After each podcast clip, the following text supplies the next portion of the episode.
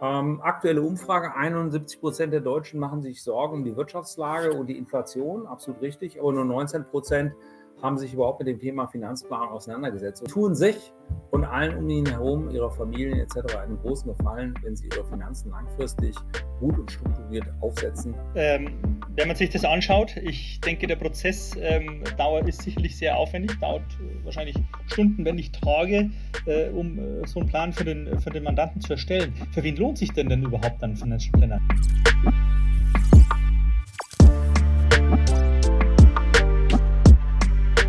Ähm, ich habe ein paar Seiten vorbereitet, weil das Thema Finanzplanung ist natürlich äh, inzwischen halt schon in vieler Munde, aber nicht jeder weiß, was es ist.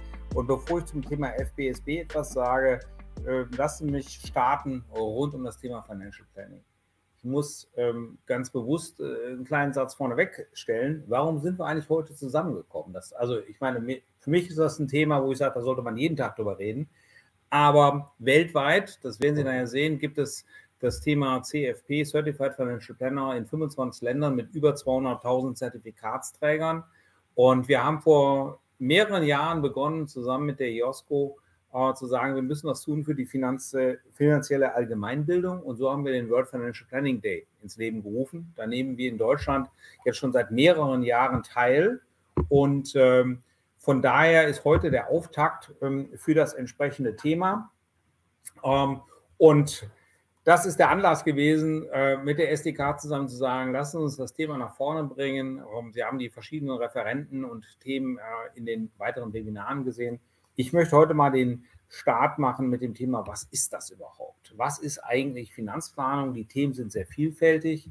Und wenn wir uns mal hier und keinen Anspruch auf Vollständigkeit das anschauen, dann werden Sie sehen, da gibt es ganz viele Aspekte. Das geht mit ganz simplen Sachen los, wofür Sie vielleicht oder sicherlich mit der SDK zusammenarbeiten. Und ähm, das ist das Thema Vermögensanlage. Relativ einfach in Anführungsstrichen. Aber dann haben wir das Thema Immobilien, wir haben das Thema ähm, Nachlassplanung, also Generationenmanagement, äh, das Thema Ruhestandsplanung. Und äh, Sie werden nachher merken, dass das alles irgendwie miteinander zu tun hat. Auch das Thema Selbstbestimmtheit im Alter, das Thema Pflege. Also ist eine ganze Menge an Fragestellungen, die uns eigentlich tagtäglich beschäftigen, schrägstrich beschäftigen sollen. Und dazu kommt dann darüber hinaus natürlich Fragen wie Ziele, Wünsche. Was sind meine Lebensziele? Welches Risiko bin ich bereit einzugehen? Wie sieht es aus mit der Rendite? Was ist mit dem Thema Verfügbarkeit? Hm, was ist das Thema Anlagehorizont? In welchen Zeithorizonten denke ich? Also Sprich, eigentlich bräuchte ich jemanden, der sich mit dem Thema, als Kunde, der sich mit dem Thema auseinandersetzt. Das zentrale Problem, was viele haben, ich nenne das mal, viele Köche verderben den Brei. Das, ich will gar nicht sagen, ob das jetzt gut oder schlecht ist, sondern äh, viele sehen natürlich ihre Perspektive. Bei einer Bank, wenn Sie dort zu einer Anlageberatung gehen, wissen Sie, was hinten rauskommt, nämlich nur das, was vorne im Köcher ist. Und das Gleiche gilt äh, bei einem Versicherungsmakler Sie gehen zu Ihrem Steuerberater, der wird Sie hoffentlich oder Steuerberaterin hoffentlich sehr, sehr gut beraten. Sie gehen im Zweifelsfall ganz am Ende und sagen, oh, ich brauche ein Testament, gehen Sie mal zum Notar. Der hat aber gegebenenfalls noch gar nicht die gesamte Vermögenssphäre eigentlich analysiert. Sprich, Sie haben ganz viele Silos und dann ist noch das nächste Thema, um eigentlich über das Thema richtig zu reden, muss ich mich ja auch öffnen. Ich komme nachher mit einem Bild, was, glaube ich, das ganz gut beschreibt. Und ähm, jetzt kann ich das als Nicht-Marktteilnehmer ja eigentlich ganz gut sagen. Die Wahrnehmung in der Finanzbranche äh, ist nicht mehr die beste. Ich habe selber ähm, vor über 40 Jahren mal eine Banklehre gemacht, auch in der Bank gearbeitet, bevor ich zu anderen Themen gegangen bin. Ähm, damals war das ein, ein Beruf oder eine Profession mit ganz, ganz hohem Ansehen. Und heute muss man sich ja eigentlich verteidigen dazu, dass man dort entsprechend aktiv ist. Und ähm, dagegen möchte ich natürlich eigentlich schon ankämpfen, weil ich glaube, die Zeit hätte nicht besser sein können, sich mit dem Thema Finanzplanung auseinanderzusetzen. Jetzt ist die Frage, was ist das und wie läuft es ab? Ähm, wichtig ist noch, ähm, das sind ein paar Themen, ich könnte die auch selber machen. Das ist natürlich immer ganz schön, wenn ich die selber ähm, entsprechend strukturiere. Ähm, aber äh, wenn ich jedes Einzelwerk für sich betrachte, gibt das noch lange kein äh, gutes Ganzes. Und Finanzplanung ist Lebensplanung, das ist das Motto des FBSB. Ähm, es geht also nicht um den Tipp des Tages, es geht auch nicht um ähm, die beste Versicherung oder den besten Fonds. Das ist nachgelagert, sondern es geht erst um das Thema Struktur. Also wir sollten uns eigentlich intensiv damit beschäftigen, gerade in Zeiten wie jetzt. Also das Ziel ist klar, aber wenige gehen den wichtigen oder richtigen Weg. Ähm, aktuelle Umfrage, 71 Prozent der Deutschen machen sich Sorgen um die Wirtschaftslage und die Inflation, absolut richtig, aber nur 19 Prozent haben sich überhaupt mit dem Thema Finanzplan auseinandergesetzt. Und ich will gar nicht darüber diskutieren, wie umfangreich der ist. Ich habe das vorhin im Chat gesehen, wie viel Geld sollte man haben. Die Finanzplanung sollte etwas sein, womit sich jeder beschäftigt. Ähm, natürlich äh, mögen vermögende Kunden eher dazu geneigt sein, zu sagen, ich will das mal strukturieren, aber ähm, diese Müller in Anführungszeichen braucht das auch. Ja, was ist das nun? Es gibt ganz viele Bezeichnungen. Damals, ich habe darüber schon promoviert, ähm, hieß es noch Vermögensstrukturanalyse, zeigt so ein bisschen den etwas gehobeneren Anspruch, also Vermögensanspruch, aber es läuft auch unter dem Thema private Finanzanalyse, Finanzplan, äh, Wirtschaftsbilanz, Financial Planning ist eigentlich der inzwischen Zeit äh, gängige Begriff. Nicht immer ist das Gleiche drin, was draufsteht und manchmal ist es auch nur ein Marketing-Gag. Also nur weil ich äh, zwei Zahlen zusammenziehe, handelt es sich nicht um eine Finanzplanung. Darum lassen Sie mich mal ähm, jetzt ohne dass ich hier meinen Professorenbereich mal zu sehr rausbringe, aber dass man systematisch strukturieren. Also, es ist eine Beratungsdienstleistung, es ist kein Produkt, es ist eine Dienstleistung und es ist ein Prozess und wir kommen gleich auf die Schritte, aber da ist zum Beispiel die Auftragsvergabe dabei, eine sehr genaue Datenaufnahme, Analyse, Planung. Ich muss dokumentieren, ich muss Entscheid oder Empfehlungen aussprechen und ich muss natürlich auch periodisch kontrollieren. Also es ist nicht so, wenn Sie eine Finanzplanung machen, dass Sie nach einmal jetzt äh, den Stein des Weisen gefunden haben und dann sagen, das ist jetzt für immer und ewig, sondern wie bei vielen Entscheidungen im Bereich der Vermögensanlage muss es äh, kontrolliert werden. Und was ist es? Es soll Sie als Privatperson in Ihren möglichen Rollen, sei es als Individuum, als Haushalt, als Familie, als Unternehmer in die Lage versetzen, nämlich das, was in bestimmten Lebenssituationen passieren kann, diese Ziele zu konkretisieren und natürlich unter der Berücksichtigung aller finanziellen, rechtlichen, persönlichen, steuerlichen, familiären Ausgangslagen optimal zu erreichen. Also zwei Ebenen. Erstens eine Dienstleistung und zweitens soll es Ihnen helfen, am Ende des Tages Ihre Finanzziele ähm, gut und sicher zu erreichen. Das gibt es im Endeffekt in Deutschland, die Definition seit 25 Jahren. Es ist ein nachvollziehbarer Prozess und ähm, ganz wichtig, jemand, der so vorgeht, insbesondere ein CFP, also Certified Financial Planner, die gehen ganz äh, systematisch vor. Und ich äh, kann Ihnen sagen, aus meiner Forschung, Kunden, die eine Finanzplanung gemacht haben, sind deutlich besser aufgestellt und ähm, laufen auch nicht mehr dem Ranking hinterher, weil sie wissen selber, heute der Fonds A auf Platz 1 ist in drei Monaten wahrscheinlich nicht mehr auf Platz 1. Das heißt aber nicht, dass ich sofort alles über den Haufen werfen muss, sondern wichtig ist ja vielmehr, dass ich gut strukturiert bin. Und ähm, FBSB Deutschland, 1997 gegründet, ist Teil dieses internationalen Netzwerks. So, wie geht jetzt nun Finanzplaner vor? Und ähm, ich nutze gerne das Bild des Finanzarztes. Ähm, es geht also los mit einer guten Anamnese. Nachdem wir den Auftrag geklärt haben, äh, also 02, Datenaufnahme, dann ähm, äh, eine Entwicklung, eigentlich eine Diagnose eines Therapieplans und der Umsetzung. das ist eigentlich das, was ein guter Finanzplaner macht. Und das ist das, was Sie auch beim Arzt äh, machen, wenn Sie ein Problem haben und sagen, ich brauche eigentlich eine, ein Medikament. Ich habe das mal ein bisschen klarer oder ein bisschen konkreter hier dargestellt. Das heißt, gerade der erste und zweite Punkt, also die Datenaufnahme, Auftragsklärung, das ist das Dreh- und ist der Dreh- und Angelpunkt. Und das ist das, wo viele Kunden auch noch Schwierigkeiten haben, Thema Vertrauen. Also wem kann ich vertrauen? Äh, mit wem rede ich darüber? Denn wenn Sie vorne bei der Datenaufnahme nicht alles erläutern, was Sie haben, was Ihre Ziele und Wünsche sind, wie Sie Ihre Vermögensverhältnisse strukturiert sind, wie Ihre Anlageziele sind, wo Sie welche Depots haben, wie Sie mit Immobilien umgehen, wie Ihre Familiensituation ist, Stichwort Patchworks-Lebenslauf, ähm, potenziell besondere Familiensituationen, wie die Güterstände sind, etc., ob sie Testamente gemacht haben, ob sie Erbschaften erwarten. Nur wenn ich das wirklich am Anfang systematisch aufbereitet habe, und da reden wir nicht über ein halbstündiges Gespräch. Eine gute Datenaufnahme kann gut und gerne auch schon mal drei, vier Stunden dauern, wenn sie gut vorbereitet ist. Nur dann ist eigentlich der Finanzplaner, die Finanzplanerin in der Lage, daraus eine gute Analyse zu machen. Und ich zeige Ihnen gleich so ein paar typische Analysen, wie die, wie die aussehen. Weil auf Basis der Analyse gibt es so einen Soll-Ist-Vergleich. Komme ich eigentlich zu den Zielen, die ich mir gesteckt habe, mit den Mitteln, die ich habe?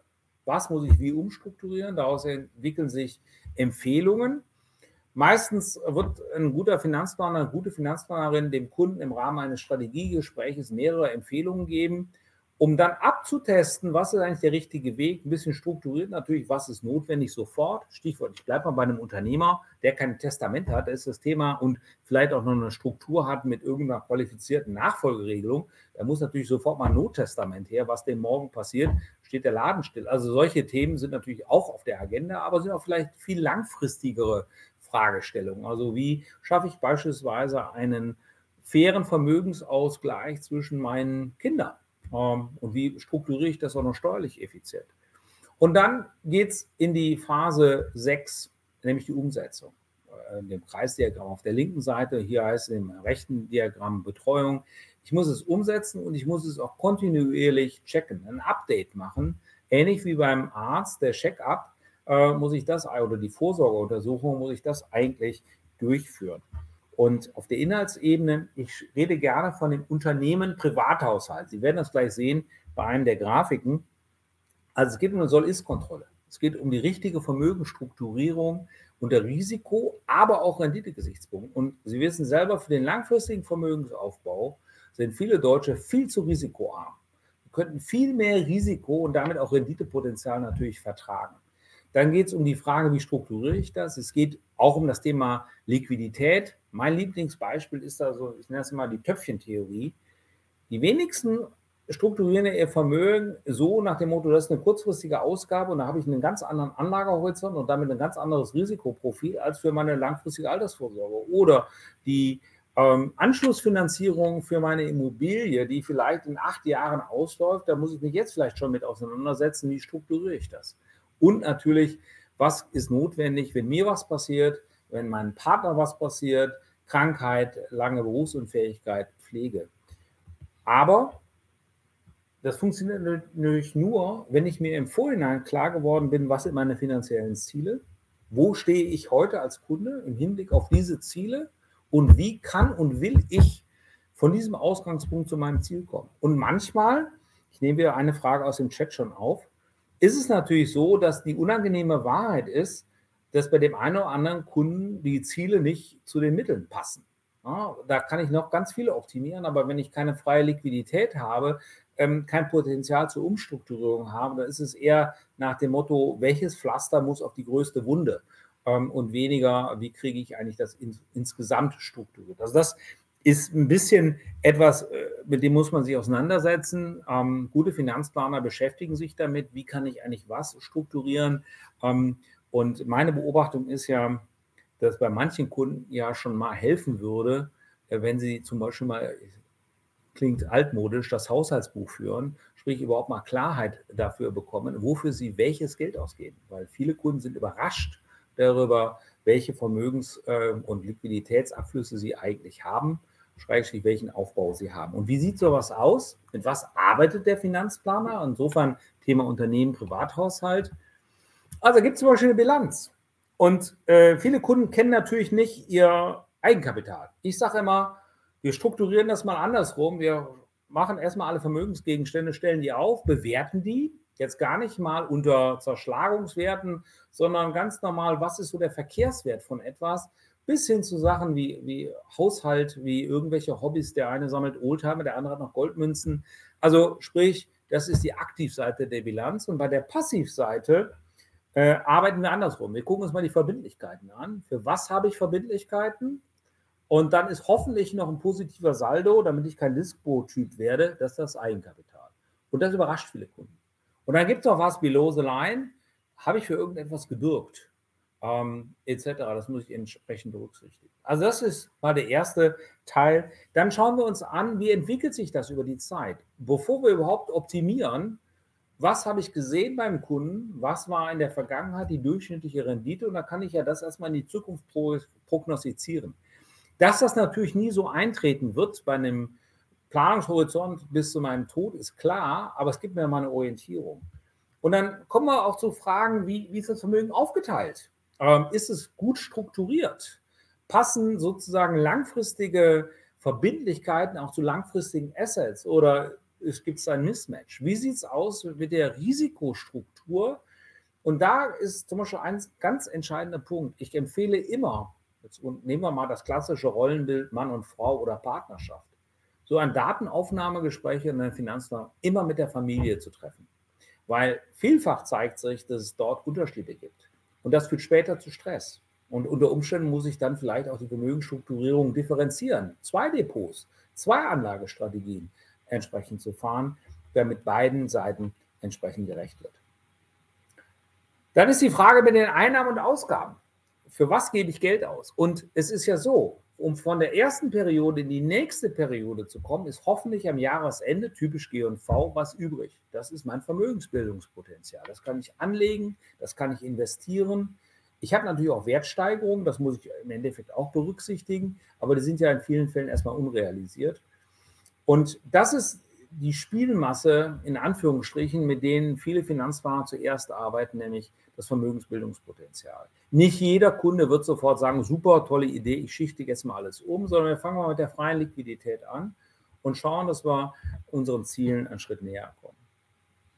Steuern wichtiges Thema. Äh, wie entwickelt sich eigentlich meine Steuerstruktur? Natürlich, ähm, steueroptimierte Kapitalanlagen gibt es nicht mehr so viele. Ähm, aber trotzdem mal einen Blick darauf zu werfen, auch wie entwickelt sich das langfristig? Was sollte ich in das Alter verschieben äh, in puncto Einnahmen bei hoffentlich geringeren Steuersätzen? Wie wird denn auch meine Altersvorsorge besteuert? Äh, meine Rennen- oder Pensionszahlung? Wie sieht es damit aus? Das Thema Immobilien welche Immobilienrendite habe ich dahinter? Wie sieht es aus mit der Finanzierung? Ähm, ist das überhaupt angemessen im Punkto Bindungsdauer? Also ich kenne genügend Kunden, die spielen noch Hausmeister und wechseln die Glühbirnen aus, damit es mit ihrer Rendite so einigermaßen hinkommt, weil die Handwerker so teuer sind. Da muss man ganz kritisch fragen, äh, nach zehn Jahren ist es steuerfrei. Nett, richtig. Was ist das eigentlich für ein Objekt gewesen? Warum habe ich es angeschafft und wie ist heute meine Rendite? Ist es sinnvoll, ganz viele kleine Eigentumswohnungen zu haben, um mich in irgendwelchen Eigentümerversammlungen dann rumzuschlagen? Oder ist es vielleicht smarter, um das Portfolio neu aufzusetzen, vielleicht auch andere Instrumente zu nutzen um, und dann entsprechend den Block Immobilien im Rahmen meiner Asset Allocation äh, zu haben? Ein weiteres Thema, Altersvorsorge. Und ich höre dann damit erstmal an Instrumenten auf, da gibt es auch viel mehr. Eine Hochrechnung, was erwarte ich? Was erwarte ich aus der gesetzlichen äh, Rentenversicherung? Was erwarte ich aus Schicht 1 oder 2, aus betrieblichen Vorsorgethemen? Was erwarte ich aus Kapitallebensversicherung? Aber auch, und jetzt merken Sie, wie sich das vernetzt, wenn heute ein Kunde zu mir kommt, ich will was für meine Altersvorsorge tun, oder sagen wir mal, ich mache das Bild noch einfacher, Kunde kommt zu mir und sagt, sagen wir mal, Tilmes, ich möchte 10.000 Euro investieren, ähm, dann ist ja oft die Antwort, super, da hätte ich folgendes Thema und hol was aus der Kiste und wie wäre es mit Fonds A? Ein Finanzplaner wird anders fragen. Der wird fragen, ja, wofür wollen Sie denn 10.000 Euro investieren? Was sind Ihre Ziele? Sagt der Kunde, ja, es geht um die Altersvorsorge. Deshalb brauche ich eigentlich ähm, Ansparplan. Dann müsste eigentlich die nächste Frage sein, dann lassen Sie uns nochmal strukturieren, was für Bausteine haben wir denn schon? Also, da habe ich vielleicht ein Depot mit Erträgen, ich habe vielleicht Immobilien. Und so kommen wir nachher zu einem ganz anderen Bild. Und das versucht diese Grafik beispielsweise auch zu arbeiten, zu sagen, was ist mein Bedarf? Hochgerechnet mit Inflation etc. Und was sind meine äh, Zuflüsse? Und daraus ergibt hoffentlich am Ende des Tages keine Lücke.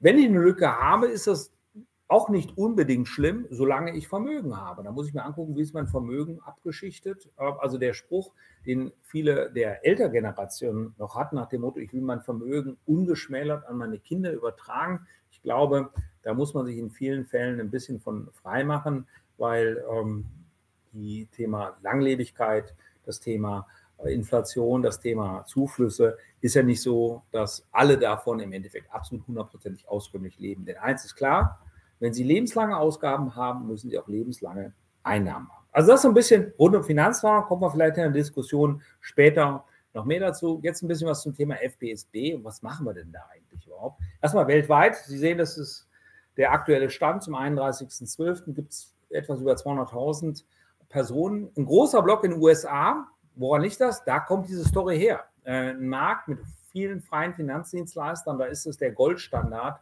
Ähm, und das ist in den Anfang der 90er Jahren erst nach Asien, insbesondere Australien geschwappt und später nach Europa. Ähm, wir sind seit ein paar Jahren, also seit 97 mit dabei. Und Sie merken natürlich auch ein Land wie Japan mit ganz anderer Bevölkerungsstruktur, mit absolut wachsendem Wohlstand, ähm, ist äh, natürlich von der Größenzahl 30.000 ähm, im Verhältnis zu 1,2 Milliarden natürlich nicht vergleichbar mit 1500 in Deutschland zu 80 Millionen. Aber das ist ein Thema, was eigentlich weltweit aktiv ist. Und wir arbeiten weltweit nach einem gleichen Standard. Ähm, das geht um das Thema, was muss ich wissen? Da komme ich gleich nochmal ein bisschen im Detail dazu. Wie mache ich es? Was sind also die Practice Standards? Und was ist eigentlich die, die Haltung? Ähm, wie ist die Kommunikation? Was gibt es für ethische Grundregeln? Und ähm, das ist etwas, was dem FBSB weltweit wichtig ist, weil nach gleichen Regeln äh, zertifizieren wir die Personen.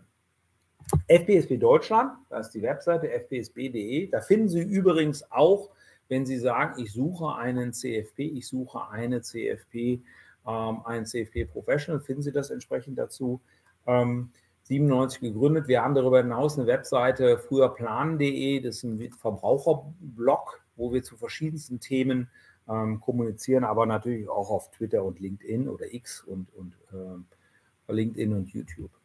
Und ähm, ich glaube, am besten beschreibt, was, was der FPSB macht, sein Mission Statement. Denn wir sind keine, An wir machen keine Anlageberatung als Verband, sondern wir sind gemeinnützig organisiert im Bereich der Zertifizierung. Wir möchten gerne die langfristige, ganzheitliche, systematische Planung, Strukturierung und Vermögen von privaten Kunden in Deutschland äh, verbessern. Wir erarbeiten deshalb Standards für die Beratung der Personen, die wir zertifizieren. Die unterwerfen sich ganz klar diesem Regelwerk. Wir haben dazu verschiedenste Ausbildungsträger, äh, die wir, äh, sehen wir gleich, die wir dafür akkreditiert haben zu den verschiedenen Themen. Wir führen ein öffentliches Register der Personen, die alle zwei Jahre rezertifiziert werden und als CFP oder CFEP, das werden Sie gleich sehen, entsprechend bei uns zertifiziert sind. Wir haben ähm, klare Ethikstandards, wir haben ein unabhängiges Ehrengericht, ähm, wo sich Kunden beschweren können, wenn sie der Meinung sind, dass ein Zertifikatsträger des FPSB sie nicht gut beraten hat. Und deshalb ist unsere Mission halt Finanzplanung oder Financial Planning ist Lebensplanung und langfristig gut beraten durch FPSB Professionals. Und der FPSB hat im Grundsatz vier eigene Zertifikate, ein bisschen strukturiert nach Themenfeldern.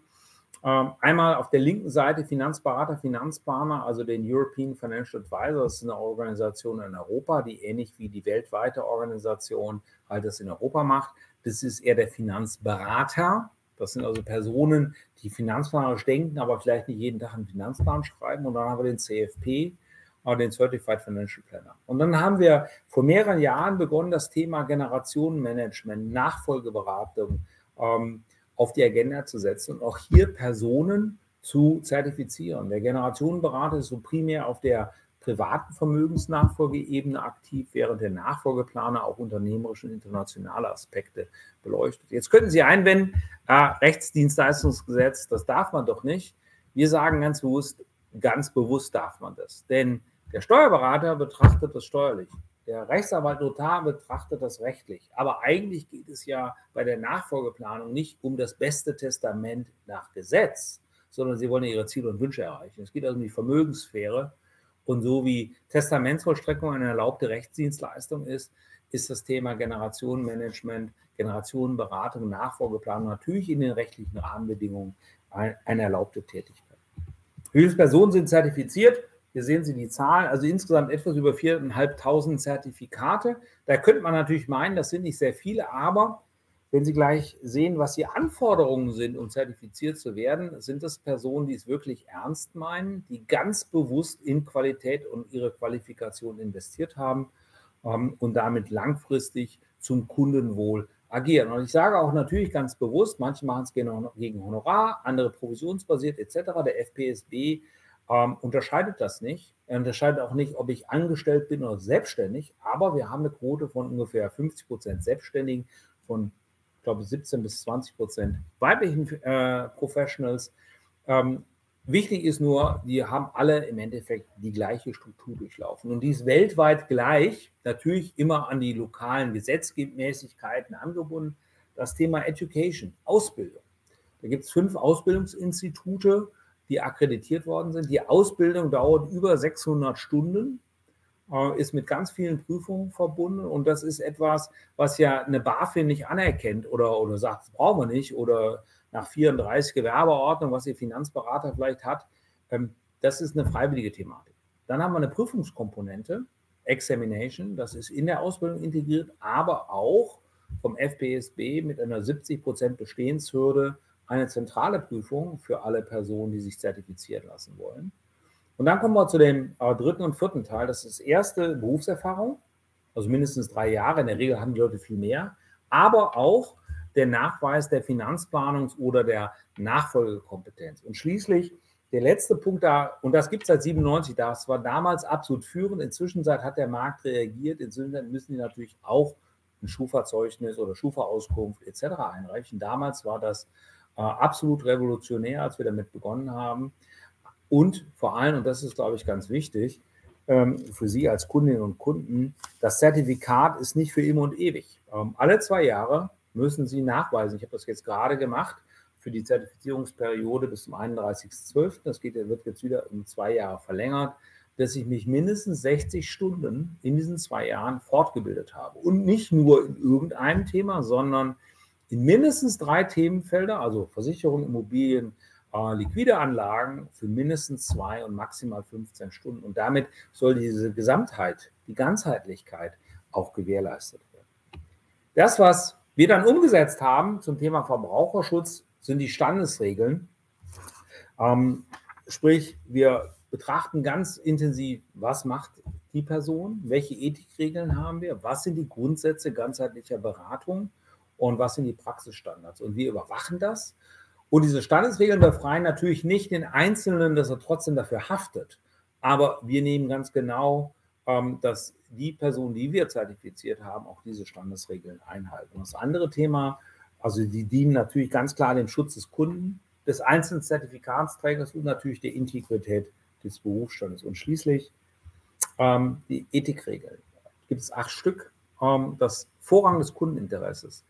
Wenn Sie eigentlich nicht kommen nach dem Motto, ich habe Produkt A und das wird jetzt, der Kunde wird jetzt passend geklopft, damit das Produkt auf den Kunden passt. Der Finanzplaner arbeitet andersrum. Ich nehme auf, was das Kundenproblem ist und dann werden wir schon eine Lösung finden. Natürlich, aber das wissen Sie selber, es muss immer beiden Seiten langfristig Spaß machen. Nur dann wird es eine gute Kundenbeziehung sein.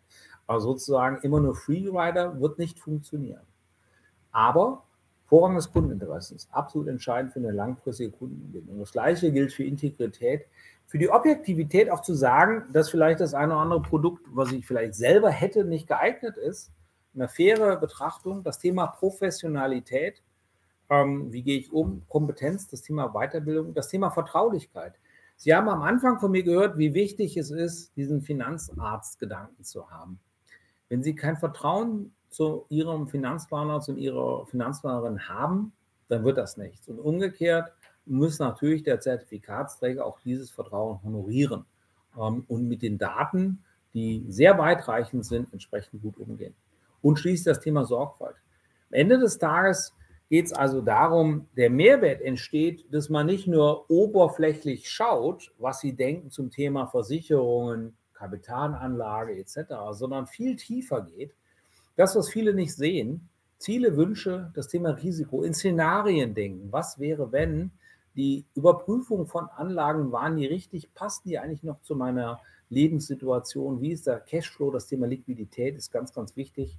Ähm, das Verwalten von Investitionen. Also alles zusammen ist also viel mehr als sozusagen die einzelnen Bausteine.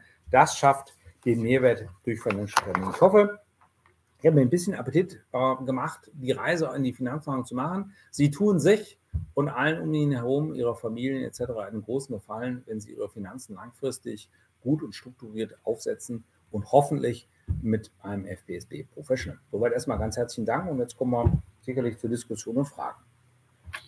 So, Herr Professor Tilmes, vielen Dank für den sehr ausführlichen Vortrag. Ich denke, Sie haben einige Fragen schon äh, beantwortet heute. Ähm, das erste, bevor wir zu den Fragen aus dem Publikum äh, kommen, würde mich interessieren. Was unterscheidet denn jetzt äh, den klassischen Anlageberater, wenn unsere Mitglieder in eine Bank oder eine Sparkasse gehen? Ähm, dann wird meistens ein Kauf von Zertifikat von einem Fonds empfohlen, selten ETF. Was unterscheidet denn jetzt äh, einen Financial Planner ähm, von dem klassischen Anlageberater in dem Sinne? Ich, wir arbeiten mal mit zwei Themen. Marcel Reyes wird auch dazu kommen, aber ich fange mal von, von meiner externen Perspektive an. Ein Finanzplaner startet nicht mit dem Produkt, so nach dem Motto, heute ist Rennwoche für A und deshalb gibt es nur A und nicht B, sondern kommt immer von der Frage, was sind eigentlich die Kundenziele und Wünsche und dann kommt vielleicht hinten raus ein Produkt. Aber ich komme vom Kundenproblem, was ich lösen will und nicht von dem, was ich jetzt vertrieblich entsprechend machen muss. Ja, absolut. Also ich würde es vielleicht mal mit ein, zwei Beispielen unterlegen, weil ich glaube, dann wird es greifbarer. Ja? Ähm, das, das, Thema ist natürlich bei der Anlageberatung häufig, ne, so wie wir sie kennen, steht irgendwo eine Produktlösung im Vordergrund. Aber häufig ist auch Mandanten gar nicht das Problem bewusst, das sie wirklich haben. Also ein einfaches Beispiel aus der Praxis. Ich hatte mal eine Mandantenanfrage, der wollte knapp 800.000 Euro anlegen ja, und äh, kam dann und sagte, ich brauche einen Vorschlag. Ich sagte, gut, gucken finanzplanerisch erstmal, wie ist das Gesamtvermögen strukturiert. Ja? Und sagte, naja, gut, ich habe ein bisschen Liquide jetzt, das möchte ich anlegen, ansonsten habe ich viele Beteiligungen. Dann sind wir in den Keller gegangen und dann komme ich da hin und habe drei Regale voller Schlüsselbeteiligung. Ja? Wer das Thema Unterschiedsbeträge noch kennt, also der alte 15b Gewerbesteuer, ja, der weiß dann, dass natürlich da ein Haftungspotenzial drinsteckt. Das haben wir dann ermittelt und wir kamen auf ein Haftungspotenzial innerhalb der nächsten drei Jahre aus Nachversteuerung von circa 600.000. So, das Thema Depotanlage war kein Thema mehr. Ja? Also wir haben dann eigentlich geguckt, wie kriegen wir Cashmanagement die nächsten Jahre hin und was können wir wirklich noch anlegen. Und das ist ein ganz einfaches Beispiel zum Beispiel, dass manche gar nicht bewusst sind, welche Risiken in der Vermögensstruktur sind. Und das, wenn sie es niemandem mitteilen oder sich da nicht öffnen, dann wird es auch nicht bewusst. Ja? Und, und um das zu ergänzen, ich meine, hier, Marcel Reis hat die richtigen Fragen gestellt. Äh, viele Personen, ich will denen gar keinen Vorwurf machen, die sind gar nicht trainiert, die stellen nicht die richtigen Fragen.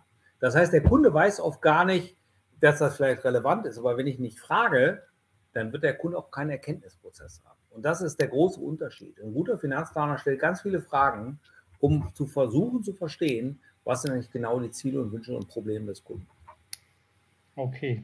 Eigentlich würde man es ja vom Anlageberater bei der Bank auch erwarten, dass er sich zunächst einen Überblick verschafft über die finanzielle Situation seines Kundens ähm, nur dann kann er äh, eigentlich Empfehlungen abgeben, ob äh, entsprechendes Produkt vom Risikoprofil. Ja, er füllt, er füllt, er füllt, die, er füllt natürlich die gesetzlichen Vorgaben, füllt die Formulare aus, aber das ist ja mehr eine Stilübung. Ich meine, ja. Hauptsache, die Unterschrift ist, ist an der richtigen Stelle und, und so weiter, wenn die BaFin zur Kontrolle kommt.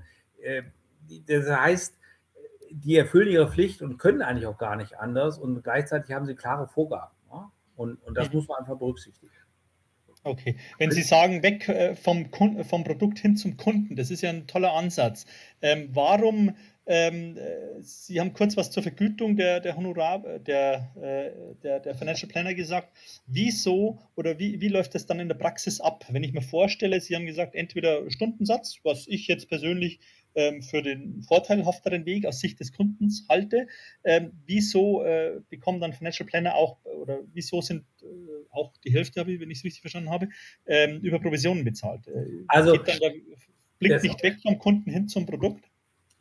Also das Thema ist ein bisschen differenzierter zu betrachten, weil natürlich äh, viele Finanzplaner, also auch die, die im Angestelltenbereich aktiv sind, die arbeiten in bestehenden Strukturen und manche Häuser tun sich extrem schwer, reine Honorarberatung anzubieten und arbeiten dann entsprechend über vielleicht mal einen Stundensatz oder aber sagen, naja, ich bin an einer langfristigen Kundenbeziehung interessiert und das muss nicht sein, dass die Finanzplanung dann schlechter ist, wenn ich eine Umsetzung habe. Ähm, es gibt, ich finde die Modelle nicht gut, muss man dazu sagen, persönliche Meinung. Ich sage, ich habe eine klare Leistung und da werde ich auch ein klares Honorar beim Steuerberater, zeige ich das ja auch. Und nicht nach dem Motto, wenn ich zahle dir weniger, wenn hinten mehr Geld äh, zurückkommt. Ähm, so, aber äh, aus Sicht des FPSB ist es irrelevant, wie ich erstmal vergütet werde, solange ich transparent mache, wie ich vergütet werde und dass ich entsprechend qualifiziert bin. Meine Präferenz ist natürlich ganz klar, die Finanzplanung separat zu bepreisen. Und da gibt es unterschiedlichste Modelle ähm, vom Stundensatz oder nach Volumen oder nach Komplexität. Das Problem ist eigentlich das Zentrale, dass viele Kunden gar kein Gefühl dafür haben, was bekomme ich für welchen Preis? Und das ist so ein bisschen die Hürde am Anfang. Deshalb ähm, dem Kunden auch mal klar sagen, so könnte ein Musterplan aussehen. Das sind so die typischen Fragen und das sind die Antworten, damit der Kunde Gefühl dafür bekommt, dass er tatsächlich etwas bekommt, was seinen Wert hat, also was preiswert ist und nicht nur günstig. Ja, vielleicht okay. ergänzend, ergänzend, dazu auch nochmal. Also ich glaube, was wichtig zu verstehen ist, ist, dass es die Dienstleistung Financial Planning immer erstmal ohne Provision läuft. Die ist ja getrennt zu sehen wenn ich in der Umsetzungsphase nachher Provisionen verdiene, dann habe ich entsprechend den Mandanten darüber aufzuklären. So ist es auch bei uns eigentlich geregelt in den Standards. Ähm, von daher besteht natürlich die Möglichkeit, das Financial Planning, das machen einige als Akquiseinstrument zu nutzen, als kostenfreie Dienstleistung in Anführungsstrichen, um nachher in der Umsetzung ihr Kapital zu verdienen. Andere Modelle sind dann so, dass das Financial Planning vergütet wird auf Stundenbasis oder Fixpreisbasis, je nachdem, welches Modell der Anbieter wählt oder auch der Mandant wählt und man dann sehr transparent weiß, man zahlt erstmal eine produktunabhängige Dienstleistung, die nur den Financial Planning Prozess abdeckt. Also das muss man, glaube ich, differenzieren. Und zu der Frage im Chat, was versteht man unter Häuser? Ja, Bankhäuser, Finanzdienstleistungshäuser ist korrekt. Okay. Kurze Frage. Ähm, wenn ich Sie richtig verstehe, dann ist quasi die, die Erfassung äh, des Kundens, äh, seiner Bedürfnisse etc ähm, machen die Financial Planner erstmal kostenlos, ähm, um dann später in der Umsetzungsphase auch äh, Provisionen zu bekommen. Ähm, nicht, unbedingt. Die... nicht, nicht unbedingt. Nicht unbedingt, okay. sondern äh, ich habe einen klaren Auftrag. Das ist der zentrale Dreh- und Angelpunkt. Ein guter Finanzplaner arbeitet nicht aufs Gratewohl, sondern einigt sich mit dem Kunden im Vorfeld erstmal, was ist der Umfang und zweitens, auch die Vergütungsstruktur. Also mache ich das gegen Stundensatz, mache ich ein Pauschalhonorar, sage ich, ist es kostenfrei, aber die Umsetzung kostet Geld. Das heißt, ähm, das wird, muss ganz wichtig, da erwarten wir von unseren Zertifikatsträgern, dass sie das im Vorfeld mit dem Kunden klären. Auftragsklärung. Und da komme ich zur Datenaufnahme.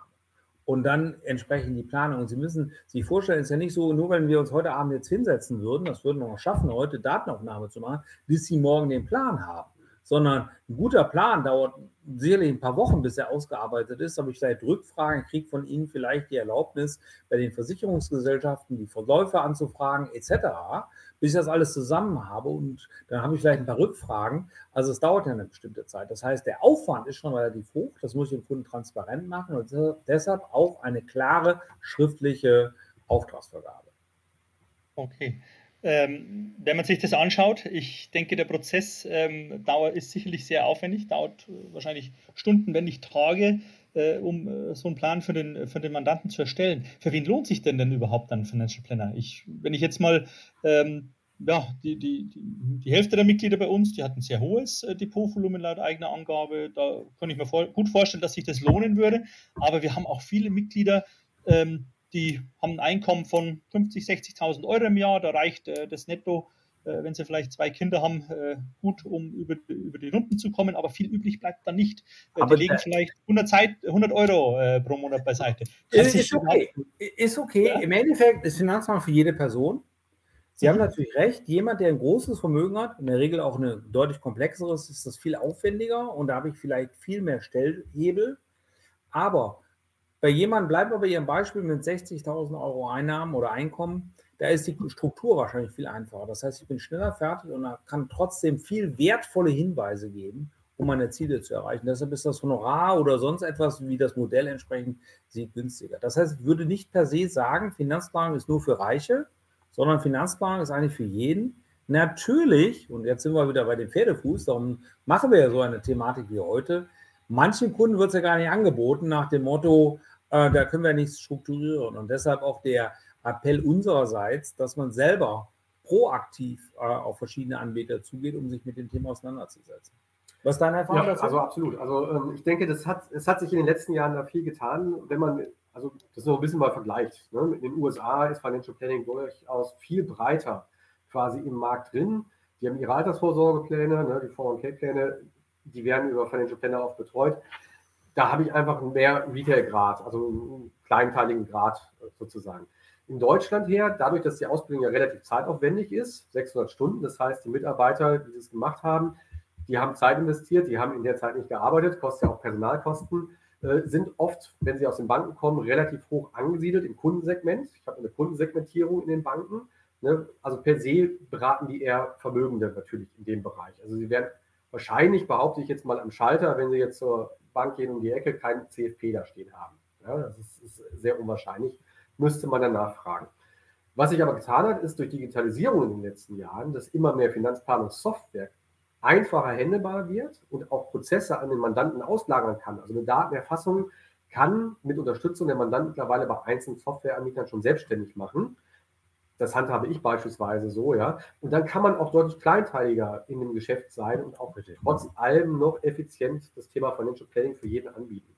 Weil der Nutzen ist letztlich für die, die weniger Vermögen haben, durchaus größer als für denjenigen, der schon so viel Vermögen hat, dass er zwar durch Planung noch optimieren kann, aber er hat eigentlich keine großen Risikoszenarien durch sein Vermögen. Also er wird jetzt nicht zahlungsunfähig, was bei einem knapp kalkulierten Haushalt durchaus schneller vorkommen kann. Also da ist zum Beispiel eine Cashflow-Planung viel wichtiger.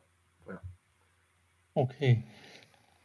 Frage: Gibt es denn äh, irgendwo Studien, äh, wo man den Vorteil von ähm, dem Einsatz eines Financial Planners ähm, quantifizieren kann. Also gerade in den USA denke ich mir, wenn ich war ein Jahr drüben, ähm, da ist die Finanzbildung, würde ich sagen, doch deutlich höher als bei uns. Ähm, kann man das irgendwo vielleicht in den USA äh, quantifizieren? Also, ähm, also wenn man eine Gruppe hat äh, mhm. von ähnlichen äh, Personen, vergleichbaren Personen mit ähnlichem äh, Einkommen, ähnlichem Vermögen, ähm, was kommt raus mit Financial Planner, was kommt ohne raus? Ja, also es gibt eine GfK-Studie, Gesellschaft für Konsumforschung von 2015 zu dem Thema. Mhm. Die ist in 19 Ländern durchgeführt worden. Deutschland war auch dabei. Ja, die ist auch repräsentativ von der An äh, Anzahl her der Teilnehmer. Ähm, da ist jetzt kein Nutzen quantifiziert worden in Rendite. Ja, aber eher anhand dessen fühlen die Mandanten, also die mit einem CFP arbeiten, sich wohler, glauben sie, ihre Ziele zu erreichen, sehen sie eine Strategie. Und da habe ich einen sehr hohen Nutzen. Also man kann schon sagen, dass sich das deutlich steigert dieses Thema, dass ich sage, naja, ich erreiche auch meine Ziele und ich habe auch einen Plan und halte daran fest. Weil, und dann sind wir wieder in der Kapitalanlage oder ein bisschen in der Behavior Finance. Wenn ich natürlich keine Ziele habe oder auch keinen Plan habe, dann neige ich natürlich zu blinden Aktionismus manchmal, ja, je nach Marktphase. Im Moment sind wir ja wieder ein bisschen unruhiger, ja. Und ohne Plan kann das natürlich gefährlich werden. Also von daher würde ich schon sagen, von der logischen Konsequenz her, habe ich dann auch einen quantifizierbaren Nutzen, der ist aber bisher noch nicht so untersucht. Ja. Es gibt äh, zwei Zusatzinformationen noch dazu. Im Rahmen des World Financial Planning Day, diese Studie, weil wir dieses Jahr, wir haben eine etwas andere Studie hier in Deutschland zu anderen Fragen gemacht, das haben wir bei dem großen Panel nicht mitgemacht, wird aber heute veröffentlicht vom International CFP Board, also das ist fpsb.org die Ergebnisse der weltweiten Studie rund um das Thema Nutzen und das bestätigt genau die Ergebnisse von 2015. Und wenn ich, äh, ich sehe das im Chat, ähm, das, was zentral ist, dass die Leute, wenn die das einmal verstanden haben, das auch umsetzen. Das heißt, die Umsetzungsquote der Person, wenn die Empfehlung sinnvoll war, sauber abgeleitet war, ist sehr, sehr hoch. Und damit erreichen sie eigentlich ihre Ziele. Und wenn ich dann kontinuierlich den Update, das Update mache, dann komme ich auch tatsächlich an mein, mein Gesamtziel, wo ich eigentlich hin will. Also von daher, das ist der erste Punkt. Der zweite Punkt ist, ähm, ich habe selber, das ist aber schon viel, viel, viel länger her, eine ganz große Umfrage in Deutschland mit über 10.000 ähm, Kunden gemacht, die eine Finanzplanung gemacht haben. Ähm, die zentrale Aussage ist, ich schlafe sicherer. Ich weiß, dass ich richtig strukturiert bin. Es ist nicht mehr die Hamsterrad-Thematik nach dem Tipp des Tages hinterher zu laufen, sondern ich bin grundsätzlich richtig strukturiert. Und dieser Peace of Mind, das ist für viele Leute ganz wichtig. Das heißt, sie haben jetzt noch bei Inflation überhaupt kein Problem. Die wissen ganz genau, ich bin so strukturiert, gut, dann geht es ein bisschen rauf und runter, aber vielleicht habe ich Assets, ähm, die eigentlich davon partizipieren, beispielsweise. Okay. Ich würde gerne noch aus dem Chat vielleicht nochmal zwei Fragen aufnehmen. Ja. ja also einmal das, äh, das Thema, äh, wie viel, ja, wie viel Prozent setzen das um, das hatten wir ja schon. Wie hoch ist der Anteil der weiblichen Klientel? Ja, also da gibt es jetzt keine Untersuchung zu. Ich kann bei mir aber daraus berichten, dass ich in der Tat eher 60 Prozent weiblich habe, 40 Prozent männlich. Warum ist es so? Also viele wundern sich dann, ja, sie ziehen auch die Augen hoch. das, das liegt, glaube ich, daran, dass Financial Planning oft auch so einen Financial Education Ansatz hat. Also der auch sehr erklärend ist, weil es relevant ist, dass der Mandant oder die Mandantin versteht, was da passiert und was sie gemacht haben. Ja? Welche Finanzprodukte, warum man die äh, sich dazu entschieden hat, wie sind die aufgebaut. Und da ist meine Erfahrung, dass Frauen da durchaus offener sind und auch deutlich Mehrwert auflegt als Männer beispielsweise, die oft äh, ja, selbstbewusster auftreten und Sachen schon mal schnell absegnen, ohne stärker zu hinterfragen. Ja. Und das ist im Financial Planning eigentlich durch diesen ja, Educational Ansatz gewährleistet, dass, dass Frauen sich da in der Regel sehr wohlfühlen. Ja, und es ist absolut wichtig, das hatte ich am Anfang schon gesagt, dass wenn ich weiß, ich habe eine Familiensituation oder eine Partnerschaftssituation, dass ich als Finanzplaner möglichst mit beiden reden. Es sei denn, wir hätten Gütertrennung und haben alles getrennt, aber das ist ja nicht die Realität, sondern dass man das sauber ausarbeitet, was sind tatsächlich die genauen Ziele und Wünsche. Und dann ist so die Erfahrung, das zeigen viele Studien auch aus der BEW Finance schon, dass die Frauen äh, viel tiefer drin sind, vielleicht weniger kommunizieren dazu, aber viel, viel besser sind. Es gibt ja auch bei der Anlagethematik äh, genügend so die Pro-Wettbewerbe, wo eigentlich die weiblichen Anleger eigentlich die besseren Entscheidungen getroffen haben. Die Studien kenne ich. Ähm, vielleicht andersrum. Es heißt immer, Frauen vertrauen eher Frauen in Finanzdingen. Ähm, wie viel Prozent der Financial Planner sind denn äh, weiblich? Knapp 20 Prozent. Okay. Tendenz, es müssten mehr sein, sage ich ganz ehrlich, weil es geht auch um viele emotionale Themen, also das Thema Empathie, was man okay. dem weiblichen Geschlecht sicherlich äh, deutlicher zuschreibt als dem männlichen. Aber natürlich ist die Branche total männlich geprägt, das muss man klar sagen. Ne? Aber Sie sehen, der FBSB ist anders strukturiert. Wir haben in Deutschland auch nicht 50 Prozent Freifinanzdienstleister in der Gesamtstruktur, sondern viel weniger. Der FBSB hat 50-50 zwischen Angestellten und freien Finanzdienstleistern, weil natürlich Thema mehr Freiheitsgrade, äh, mehr Möglichkeit, eigentlich intensiv auf den Kunden einzugehen. Und ich will nicht sagen, dass die Leute weniger erfolgreich sind, ganz im Gegenteil. Vielleicht nochmal ganz kurz, also weil das passt eigentlich schön zum Thema Unterschied Financial Planning und Anlage oder reine Altersvorsorgeberatung. Das, weil das zum Thema Frauen auch so gut passt. Ne? Also ganz großer Klassiker, den ich in der Praxis oft immer sehe, ist zum Beispiel, wenn man noch ein traditionelles Familienbild hat, was öfter vorkommt bei vermögenden Kunden, leider muss man sagen, so, dann sitzt dann quasi das Familienoberhaupt, gefühlt der Mann da und sagt, ich brauche ein bisschen was für die Altersvorsorge, ja, und möchte für sich irgendwie noch einen Vertrag abschließen. Also letztlich wird bei ihm noch mehr Vermögen angespart. Ja. Wenn ich jetzt einen Fehler mache, mache ich das relativ schnell und dann kriegt er sein Produkt und fertig. Ein Finanzplaner wird immer erstmal gucken und sagen, wie ist das Vermögen denn verteilt? Ja? Weil wo liegt denn das Risiko? Wenn er verstirbt, dann kriegt sie zwar eine Witwenrente vielleicht, ja, wenn da nichts passiert ist, aber keine eigene im großen Stil. Ja? Und wenn sie verstirbt, dann ist da nichts mehr über an Witwenrente. Er muss aber vielleicht noch ganz andere Aufgaben übernehmen zu Hause, wenn da noch Kinder minderjährig sind, etc. Deswegen macht es dann immer Sinn zu schauen auch, dass natürlich paritätisch irgendwo so Altersvorsorgemodelle aufgebaut sind. Und wenn er verdient und sie sich entschieden hat, zu Hause stärker in den ersten Jahren zu unterstützen, dass man private Vorsorge vielleicht auf ihren Namen erstmal macht, ja. Weil das dann unter dem Aspekt, Risikoaspekt, durchaus sehr sinnvoll ist. Ja? Und das sehe ich in der Praxis oft, dass das vergessen wird. Ja? Und da, deswegen hat man wahrscheinlich dann auch, sind viele Frauen dafür offen, die sind immer ganz dankbar natürlich, wenn man das mal feststellt. Ja? Und da muss man in einem gemeinsamen Gespräch mit den Partnern sprechen, wie baut man sowas auf? Also wer ist Vermögensinhaber? Okay. Gut, dann ein Punkt, der ist mir unklar geblieben. Ähm, wenn man in der Umsetzungsphase sich befindet, äh, es kam die Frage auch im Chat auf, wie viel setzen das dann auch tatsächlich um, die Empfehlungen des Financial Planners? Ähm, die, äh, die, die Umsetzung erfolgt ja auch durch den Financial Planner, oder? Oder kann ich theoretisch äh, mich selbst äh, mir einen Plan erstellen lassen und das dann selber umsetzen. Ja, ja. könnten Sie machen. Ein guter Finanzplaner sagt nicht, du musst es mit mir umsetzen, sondern er hat Gattungsempfehlungen. Der sagt, du brauchst zum Beispiel Berufsunfähigkeitsversicherung. Das ist der Prozentsatz oder die, die, die Summe. Und hier sind fünf Kriterien, wie du eine gute findest. Und dann sind wir erst in der Umsetzung, in der Anlageberatung etc. Weil die Finanzplanung an sich ist keine Anlageberatung. Das ist eine, ich könnte auch sagen, eine betriebswirtschaftliche Beratung.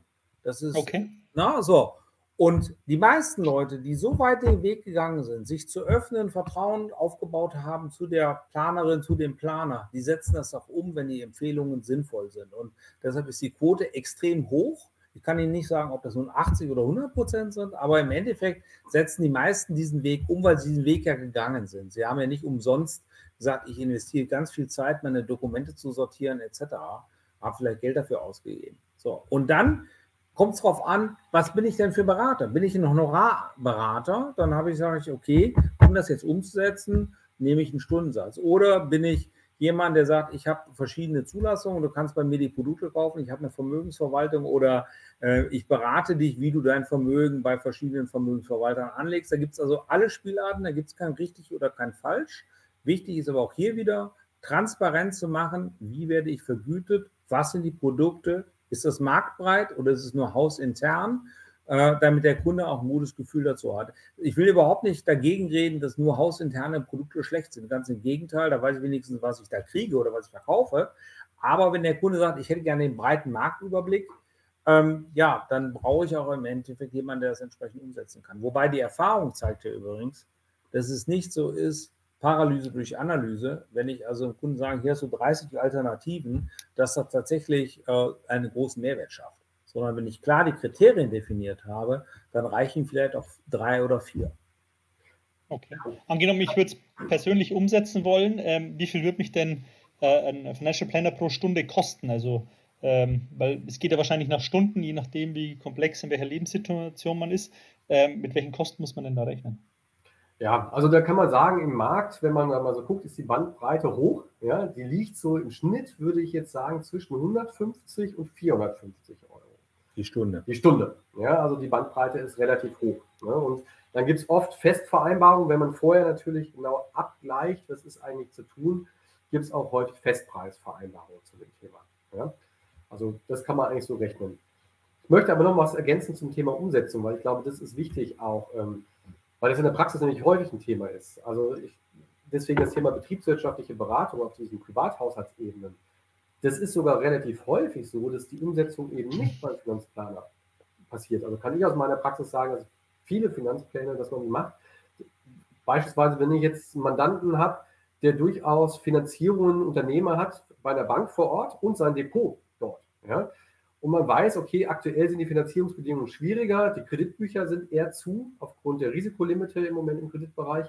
Da würde ich ja als Finanzplaner einen Teufel tun, sagen, die Umsetzung, die machst du dann jetzt am besten bei mir, ja, weil ich natürlich weiß, der muss ja auch die Kreditverlängerung haben, die Prolongation. Also guckt man natürlich, dass man sauber berät auf der Ebene, aber die Umsetzung schon bei der Bank oft vor, Haus, äh, vor Ort lässt, weil man den ganzheitlichen Blick hat. Also nicht nur isoliert jetzt das Depot betrachtet, sondern guckt, dass auch die Beziehung, die Kreditbeziehung weiterhin belastbar bleibt, um da langfristig auch die Mittel fürs Unternehmen zu haben. Ich denke, das ist ganz wichtig. Das muss man halt auch schon differenzieren. Und das ist auch kein, kein ungewöhnliches Vorkommen. Also in den USA ist es so, dass viele äh, Kunden im Endeffekt einen Finanzplaner haben und trotzdem ihren Broker, ihren Versicherungsmanager etc. Mit dem diskutieren sie die langfristige Thematik. Ich sage immer, okay, jetzt weiß ich es natürlich so von meinem Bruder, lebt da, hat Kinder. Äh, de facto Geburt, ich fange einen Finanzplan an, wenn ich weiß, meine Kinder wollen studieren. Äh, das kann relativ schnell in die Hunderttausende gehen, je nachdem, zu welcher Universität ich sie schicken möchte. Das heißt, ich muss früh anfangen.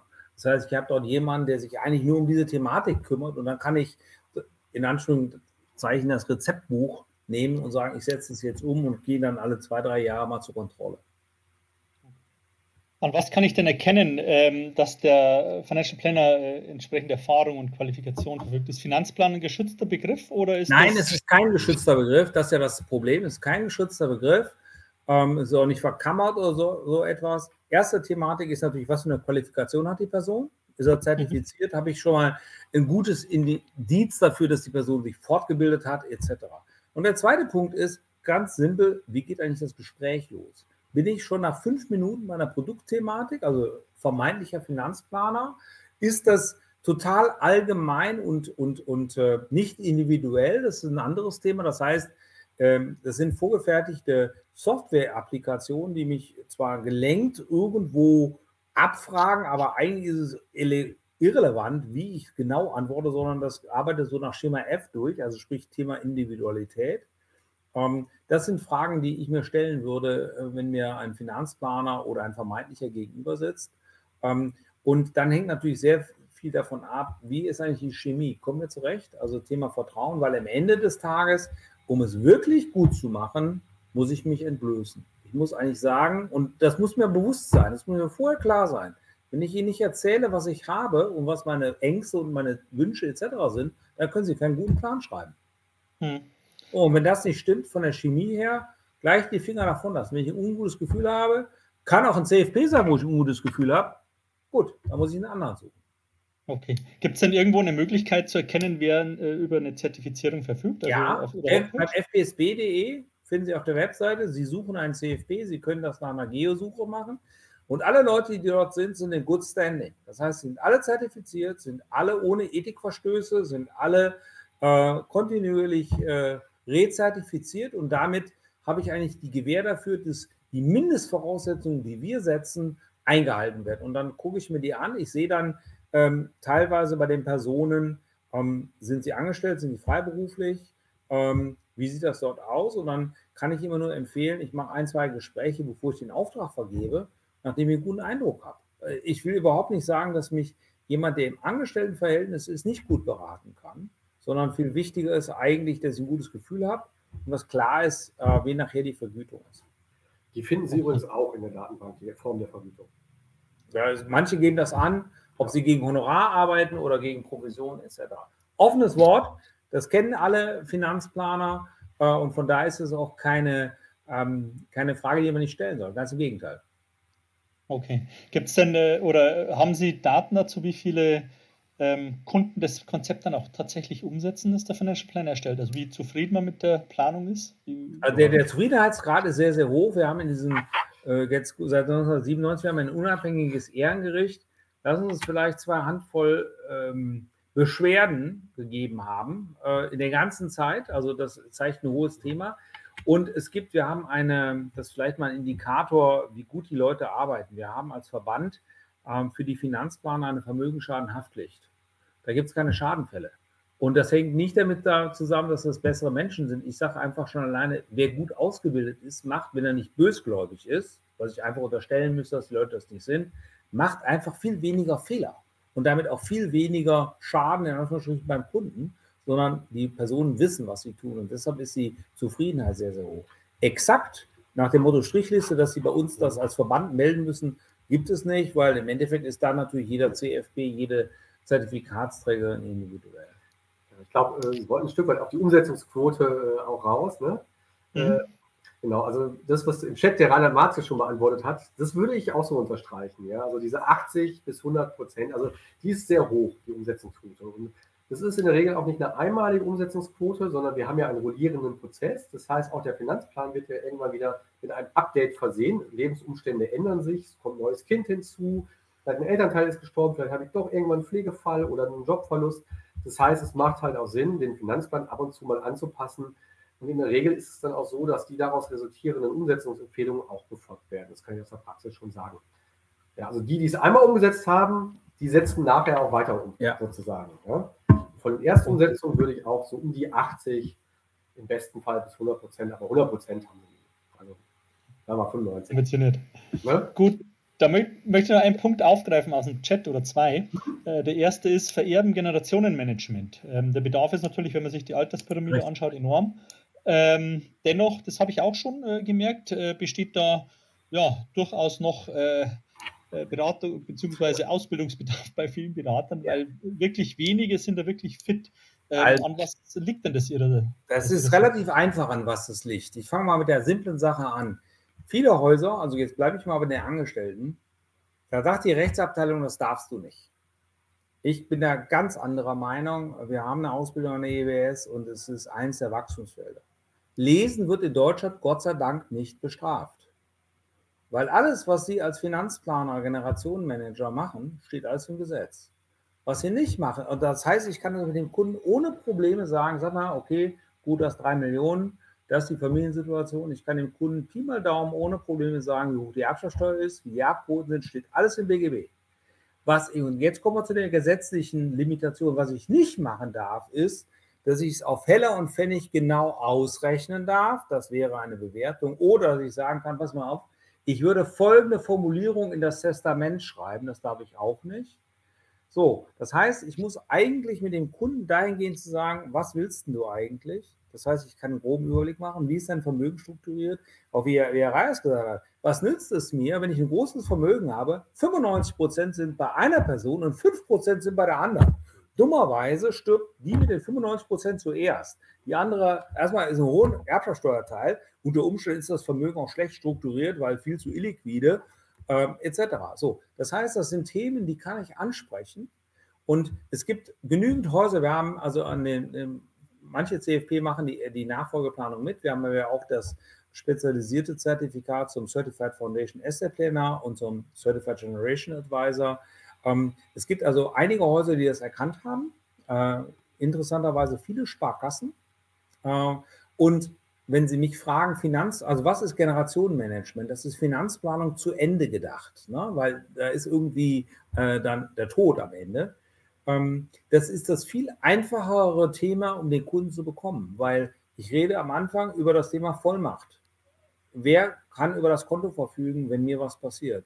Dann bin ich bei Patientenverfügungen, Betreuungsvollmachten etc. Und dann kommen wir zu solchen Sachen, wo der Kunde sagt, hm, ich möchte eigentlich, dass meine Kinder alles, ähm, also ich möchte keinen Stress, keinen Streit und ich möchte es fair verteilt haben. Da muss ich mir als Berater natürlich schon Gedanken machen, was ist denn eigentlich 100 Prozent und was ist fair? Da habe ich ein Unternehmen vielleicht dabei, das kann ich gar nicht eins zu eins mit einer Immobilie oder Wertpapierportfolio vergleichen, weil ich ein Risiko.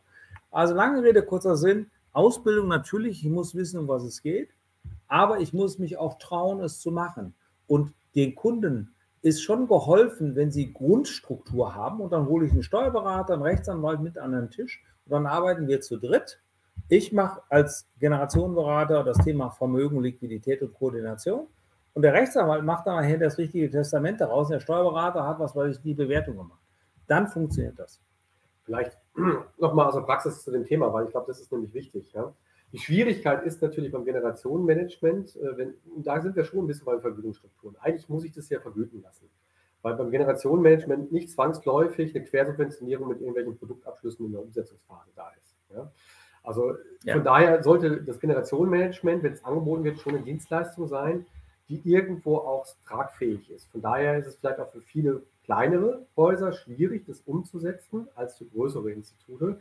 Äh, beziehungsweise das Haus muss bereit sein, äh, dort entsprechend zu investieren, in Aus- und Weiterbildung und auch ins Angebot und dann vielleicht eher die Kundenbindung als Argument sehen für solch ein Dienstleistungsangebot. Oder eine Handyvermögens. Das ist per se jetzt nicht unbedingt sofort, sage ich mal, als, als eigenes Profit Center tragbar, wenn ich nicht mit Quersubventionierung sehe. Richtig, weil der, weil der Anwalt und der Steuerberater kosten mir auf jeden Fall Geld oder der Notar.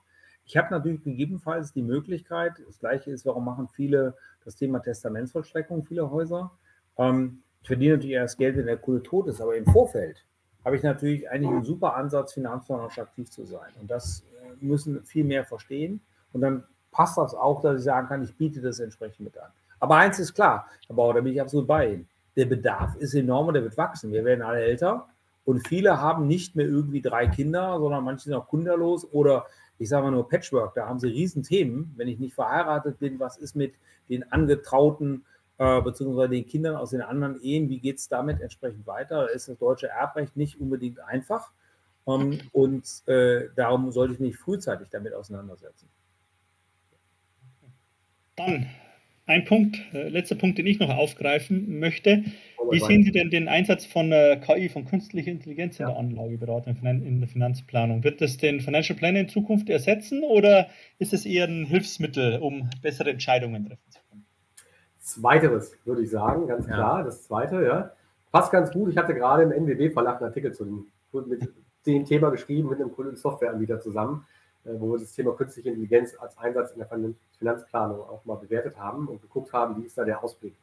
Also was man, wenn wir in dieser prozessualen Phase sind, sagen, wie funktioniert Finanzplanung, da kann ich natürlich ein Stück weit Dateneingabe unterstützen durch den Einsatz von KI, indem ich den Mandanten sehr stark lenke durch ein System, in das System ihm sehr genau sagt, was muss ich wo eintragen. Das kann ich über KI, über Chatbots sehr gut darstellen. Ja. Der zweite Punkt ist, eine standardisierte Analyse und ein Abgleich mit Mustermandanten, also die vielleicht optimal aufgestellt sind, kann ich auch ganz gut über eine KI machen.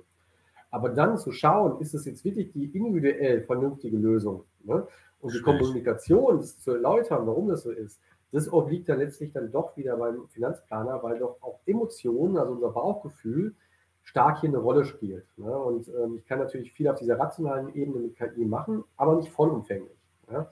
Deswegen sehe ich es ich es eher als Ergänzung. Ich glaube, dass dadurch, ähm, das passt auch zu den Eingangsfragen, ähm, wo sind die Mindestgrößen für Financial Planning? Die kommen runter durch den Einsatz von KI. Ne? Also auch die Einkommensgrößen kommen runter.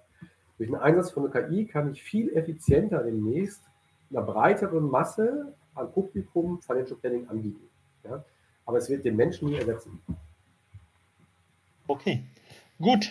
Ich wäre dann, soweit ich das sehe, mit den Fragen aus dem Chat und mit äh, meinem Punkt durch. Ähm, Herr Reyers, Herr Tilmes, möchten Sie noch was hinzufügen? Ja, eigentlich der wichtigste Punkt, machen Sie es. Finanzfonds Leben, Lebensplanung und äh, der wichtigste Schritt ist der erste, das zu tun. Genau, und vielleicht noch abschließend ähm, Hinweis auf die weiteren Webinare, also gerade das Thema auch äh, Generationenmanagement, Generationenberatung, da haben wir ein, zwei Webinare, die daran anknüpfen, äh, die jetzt folgen in den nächsten Wochen. Ähm, also wer sich dafür interessiert, der sollte bei dem einen oder anderen auf jeden Fall dabei sein, weil ich glaube, da geht es noch ein bisschen tiefer rein. Ansonsten vielen Dank fürs Zuhören heute Genau. Genau, super. Ja, dann vielen Dank an Herrn Reyers, Herrn Professor Tilmes ähm, für die interessanten Einblicke. Ich hoffe, ähm, das hat allen Zuhörern äh, ja, entsprechende, äh, entsprechend genützt. Ähm, und ja, würde mich freuen, wenn wir den einen oder anderen auch bei den anstehenden Webinaren ähm, sehen. Wie gesagt, alle zwei Wochen mittwochs. Äh, nächste Woche geht es dann los. Und ja, wünsche Ihnen allen noch einen schönen Abend. Vielen Dank äh, allen Gästen, vielen Dank die an die Referenten und ja, einen schönen Abend noch. Danke Danke. und vielen Dank für die Gelegenheit, über das Thema zu reden. Gerne.